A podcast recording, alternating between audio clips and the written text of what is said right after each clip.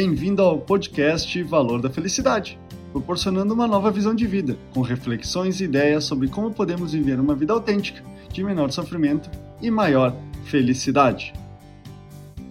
Como podcast dessa semana, escolhi o tema Por que não entendemos ou tiramos conclusões equivocadas? Uma regra básica que devemos adotar sobre qualquer situação ou acontecimento é que nunca temos todas as informações, por dois motivos.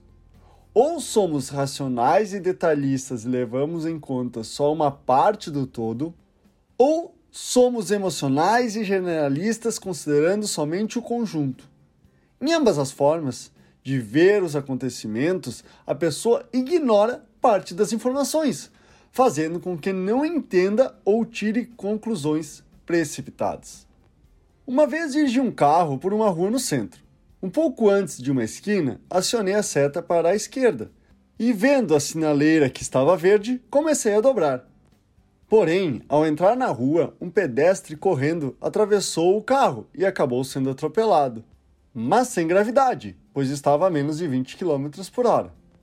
As conclusões dos pedestres que assistiram ao acidente e se aproximaram para ajudar a pessoa que tinha sido atropelada foram diversas. Desde que eu tinha passado o sinal vermelho ou que eu estava muito rápido, mas o mais impressionante e equivocado foi uma das pessoas dizer que eu tinha entrado na contramão.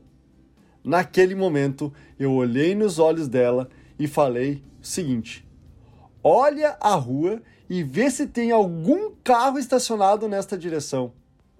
A pessoa, percebendo o equívoco, não se meteu mais.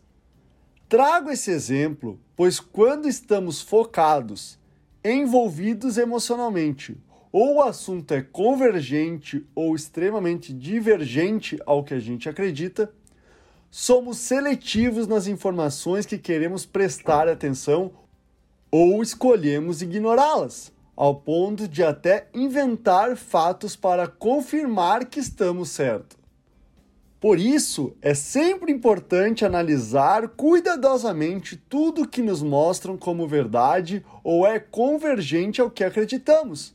É válido ouvir outras opiniões de pessoas que pensam diferente de nós, ler materiais e artigos que apresentem outras perspectivas sobre o assunto, ou seguir nas redes sociais pessoas com opiniões divergentes da sua e também ouvir todos os envolvidos em um problema, para que assim você possa evitar equívocos e desenvolver uma visão clara, objetiva e real dos acontecimentos, gerando um melhor entendimento e sendo mais assertivo às suas conclusões.